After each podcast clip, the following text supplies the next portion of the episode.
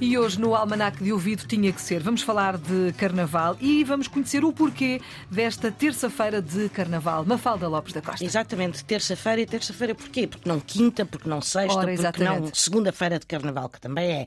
Mas, para o caso, é terça-feira de carnaval. E esta terça-feira de carnaval remete para a chamada terça-feira gorda, que é o dia que antecede a quarta-feira de cinzas e com o qual se inicia a Quaresma, o período de 40 dias que termina na Páscoa. Ora, terça-feira gorda, porquê? Porque tradicionalmente, durante a Quaresma, os católicos praticavam uma penitência, o jejum e a oração que recorda os sacrifícios de Cristo. E, portanto, antes deste longo jejum de 40 dias, a terça-feira gorda é o dia que, por anteceder este jejum, muitos católicos aproveitavam para comer tudo aquilo que não podiam, não poderiam vir a comer durante a quaresma. Eram os chamados excessos de carnaval.